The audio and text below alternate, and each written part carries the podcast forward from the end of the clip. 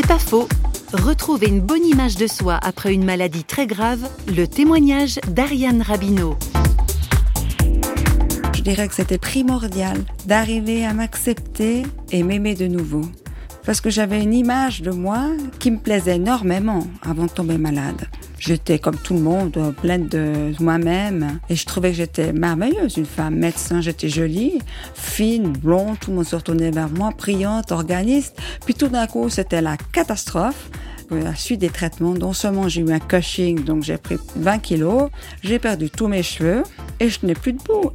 Alors jusqu'à ce que j'arrive à réintégrer cette image de cette nouvelle femme dans mon être et l'aimer de nouveau, sans quoi si on s'aime pas soi-même, on peut pas aimer les autres.